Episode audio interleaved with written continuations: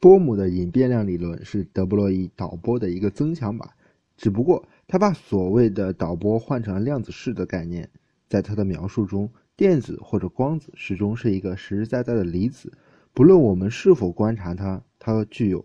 它都具有确定的位置和动量。但是，一个电子除了具有通常的一些性质，比如电磁式之外，还具有了所谓的量子式。这其实就是一种类似波动的东西，它按照薛定谔方程发展，在电子的周围扩散开去。不过，量子式所产生的效应和它的强度无关，而它只和它的形状有关。这使它可以一直延伸到宇宙的尽头而不发生衰减。在波姆理论里。我们必须把电子想象成这样一个东西，它本质上是一个经典的离子，但以它为中心发散着一种势场，这种势弥漫着整个宇宙中，使它每时每刻都对周围的环境了如指掌。当一个电子向一条双缝进发时，它的量子势就会在它到达之前感应到双缝，从而指导它按照标准的干涉模型行动。如果我们试图关闭一条狭缝，无处不在量子势便会。感应到这一变化，从而引导电子改变它的行为模式。特别的，如果你去试图测量一个电子的具体位置的话，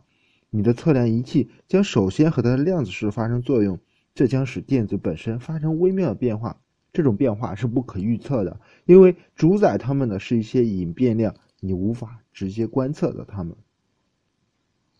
波姆用的数学手法十分高超，他的体系的确基本做到了传统的量子力学所能做到的一切。但是，让我们感到不舒服的是，这样一个隐变量理论始终似乎显得有些多余。量子力学从世纪初一路走来，诸位物理学大师为它打造了金光闪闪的基本数学形式。它是如此的漂亮而简洁，在实际中又是如此管用，以至于我们觉得，除非绝对必要。似乎没有理由给他强迫加上笨重而丑陋的附加假设。波姆的隐函数理论复杂繁琐又难以服众。他假设一个电子具有确定的轨道，却又规定因为隐变量的扰动关系，我们绝对观察不到这样的轨道。这无疑违反了奥卡姆剃刀原理。存在却绝对观察不到，这和不存在又有何分别呢？难道我们为了这个世界的实在性，就非要放弃物理原理的优美？明晰和简洁吗？这里爱因斯坦本人都表示反对。他对科学的美有着比任何人都有深的向往和眷恋。事实上，爱因斯坦甚至德布罗意生前都没有对波姆的理论表示过积极的认同。更不可原谅的是，波姆在不惜一切代价地恢复了世界的实在性和决定性之后，却放弃了另一样同样重要的东西——定域性。定义性是指在某段时间内，所有的因果关系都必须维持在一个特定的区域内，而不能超越时空来瞬间的作用和传播。简单来说，就是指不能有超距作用的因果关系，任何信息都必须以光速这个上限而发送。这也就是相对论的精神。但是在波姆那里，他的量子是可以瞬间把他的触角伸到宇宙的尽头。一旦某地发生什么，其信息便立刻传到每个电子耳边。如果波姆的理论成立的话，超光速的通讯在宇宙中简直就是无处不在。爱因斯坦是不会容忍这一切的。尽管如此，波姆的确打破了冯诺依曼的错误，而错误而造成的坚冰，至少给隐变量从仅次的艰难中开辟出了一条道路。不管怎样，隐变量理论在原则上是可能的。那么，我们是不是还保有一丝希望，可以发展出一个完美的影片量理论，使得我们在将来的某一天得以同时拥有一个确定的、实在的，而又拥有定域性的温暖世界吗？这样一个世界，不就是爱因斯坦的终极梦想吗？一九二八年七月二十八日，距离量子论最精彩的华章——不确定性原理的谱写，已经过去了一年有余。在这一天，约翰·斯图尔特·贝尔。出生在北爱尔兰的首府贝尔法斯特，贝尔在孩提时代就表现出了过人的聪明才智。他在十一岁的时候向母亲立志要成为一名科学家。十六岁的贝尔因为尚不够年龄入读大学，先到贝尔法斯特女王大学的实验室当了一年的实习工。然后他的才华已经深深感染了那里的教授和员工。一年后，他顺理成章地进入了女王大学攻读物理。虽然主修的是实验物理，但他同时也对理论物理表现出了非凡的兴趣，特别是方兴未艾的量子论，他展现出来的深刻的哲学内涵令贝尔相当沉迷。贝尔在大学的时候，量子论的大厦主体部分已经建设的尘埃落定，基本理论框架已经由海森堡和薛定谔所打造完毕，而波尔已经为他做出了哲学上最有意味深长的诠释。二十世纪物理史上最激动人心的那些年代已经逝去，没有参与其中当然是一件遗憾的事，但也许正是因为这样，人们才得以稍稍的冷静下来，不至于为那伟大的事业而过于热血沸腾。身不由己地拜倒在尼尔斯·波尔那几乎不可抗拒的个人魔力之下，贝尔不无吃惊地发现自己并不同意老师和教科书上对量子论的正统解释。海森堡的不确定性原理，他听上去是如此的主观易道，实在不讨人喜欢。贝尔想要的是一个确定的、客观的物理理论，他要把自己描述为一个爱因斯坦的忠实追随者。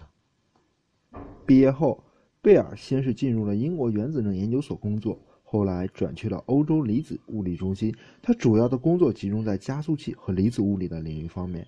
但是他仍然保持着对量子物理的浓厚兴趣，在业余时间里密切关注着它的发展。一九五二年，波姆理论问世时，这使贝尔感到相当兴奋。他为隐变量理论的想法所着迷，认为他恢复了实在论和决定论，无疑迈出了通向那个终极梦想的第一步。这个终极梦想，也就是我们一直提到的，使世界重新回到客观、独立、优雅、确定、严格遵守因果关系的轨道上来。贝尔觉得隐变量理论正是爱因斯坦所要求的东西，可以完成对量子力学的完备化。然而，这或许是贝尔的一厢情愿，因为极为讽刺的是，甚至爱因斯坦本人都不认同波姆。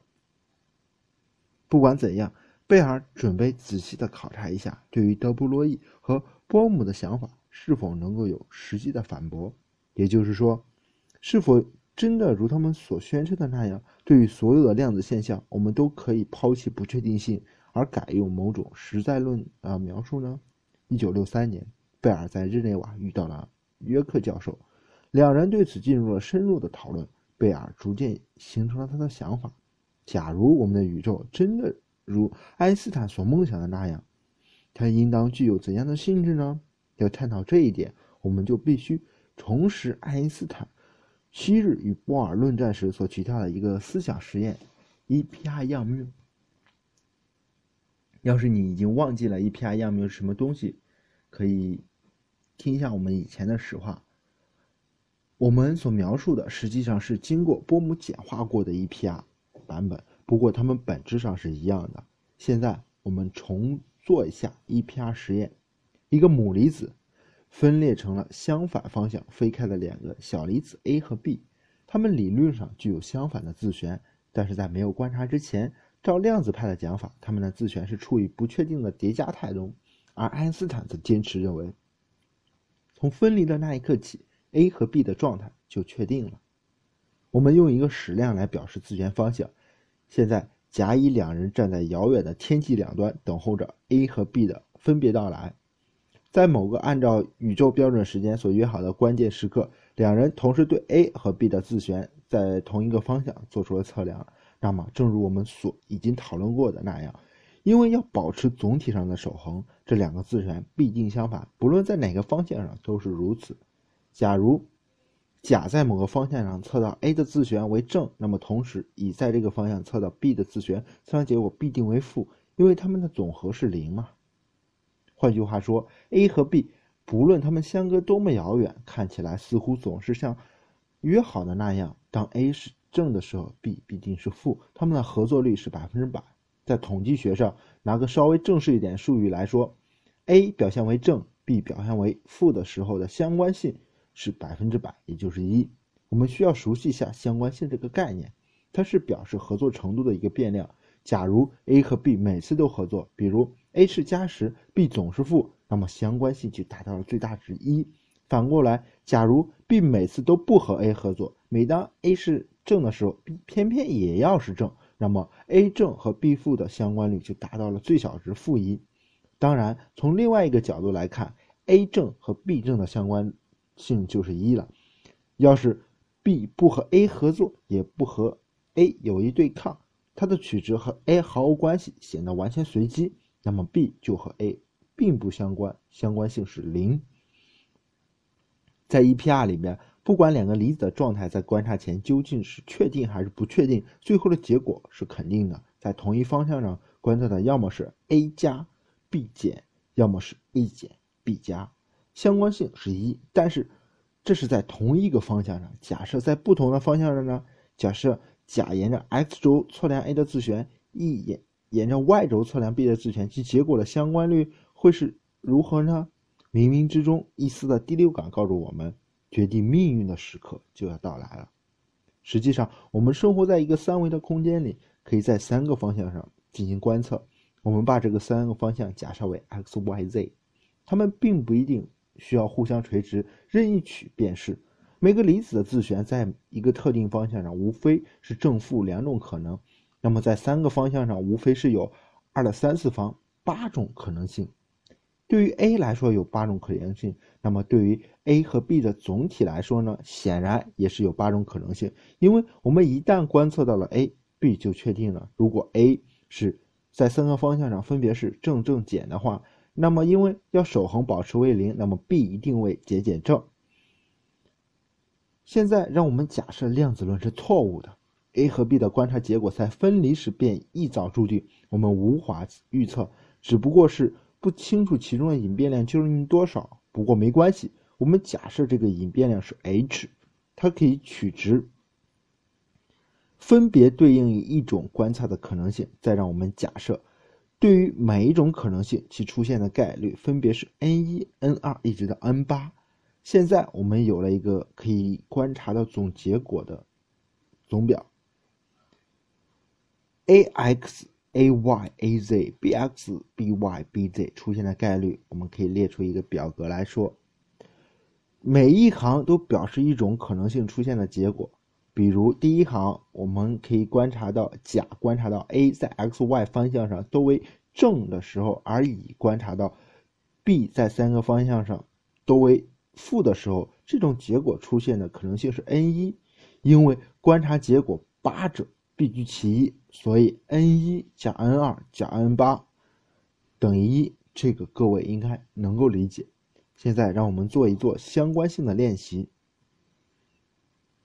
请各位拿出一些勇气，我保证其中只用到了小学数学的水平。不过，假如你实在头晕，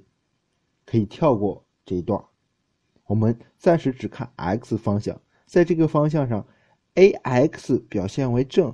，b_x 表现为负的相关性是多少呢？我们需要这样做：当一个记录符合两种情况之一时，当 x 的方向上 a 为正时，而 b 为负时，或者是 a 不为正，b 也同时不为负时，如果这样的话，它们便符合了我们要求，标示着对。a x 正 b x 负的合作态度，于是我们就加上了相应的概率。反之，如果在 x 上 a 为正而 b 同时为正，或者 a 为负而 b 为负的话，这时对 a x 正 b x 负的组合是一种破坏和抵触，我们必须减去相应的概率。从上表可以看出，前四种可能是 a x 为正而 b x 同时为负，后四种可能是对。x 不为正，而 bx 也不为负，所以八八行都符合我们的条件，全正号。我们的结论是 n 一加 n 二加 n 八等于一，所以 ax 正和 bx 负的相关率是百分之百，这毫不奇怪，因为我们表本来就是以此为前提编出来的嘛。如果我们要计算 ax 正和 bx 正的相关度，那么八行全部符合条件。全部为负号，我们的结果是 p x s 负一 n 一减 n 二减直接 n 八对负一。接下来我们要迈出了关键的一步，取两个不同的方向轴，a 在 x 方向轴上为正，b 在 y 方向上也为正，这两个观测结果的相关性是多少呢？现在是两个不同的方向，不过计算原则是一样的。要是一个记录符合 a x 为正以及 b y 为正。或者 a x 不为正以及 b y 也不为正时，我们就加上相应的概率；反之就减去。让我们仔细来考察一下上表，最后得到的结果应该是这样的：用 Pxy 来表示，Pxy 等于负 n 一负 n 二加 n 三加 n 四加 n 五加 n 六减 n 七减 n 八。嗯，蛮容易的嘛。我们再来算算 Pxz，也就是说 Ax 为正，同时 Pz 为正的相关度。Pxz 等于负 n 一加 n 二减 n 三加 n 四加 n 五减 n 六加 n 七减 n 八。再来，这次是 Pzy，也就是说 Az 为正，By 也为正。Pzy 等于负 n 一加 n 二加 n 三减 n 四减 n 五加 n 六加 n 七减 n 八。好了，差不多了。现在我们来玩一下我们的统计结果。把 Pxz 减去 Pzy 再取绝对值，等于绝对值负二 n 三加二倍的 n 四加二倍的 n 五减二倍的 n 六。这里需要各位努力一下，超越小学数学的水平，回忆一下初中的知识。关于绝对值，我们有一个关系式，就是 x 减 y 的绝对值小于等于 x 绝对值加上 y 的绝对值，所以。套用上面的式子里面，我们有 Px 减 Pzy 的绝对值等于二倍的 n 四加 n 五减 n 三减 n 六的绝对值小于等于二倍的括号 n 四加 n 五的绝对值加上 n 三加 n 六的绝对值，因为所有的概率都不为零嘛，所以二倍的 n 三加 n 四。的绝对值加上 n 五加 n 六的绝对值等于二倍的 n 三加 n 四加 n 五加 n 六。最后我们还记得 n 一加 n 二加一直加到 n 八等于一，所以我们可以从上次中凑出一个一来，二倍的 n 八加 n 四加 n 五加 n 六等于一加上括号负 n 一负 n 二加 n 三加 n 四加 n 五加 n 六减 n 七减 n 八括住。看看我们前面的计算，后面括号的一大串不正是 Pxy 吗？所以我们最终的结果就是绝对值 P，嗯，Pxz 减去 Pzy 的绝对值小于等于一加上 Pxy。恭喜你，你已经证明了这个宇宙中最为神秘和深刻的定理之一。现在放在你耳前的就是名垂千古的。贝尔不等式，它被人们称为科学中最深刻的发现，它即将对我们这个宇宙的终极命运做出最后的判决。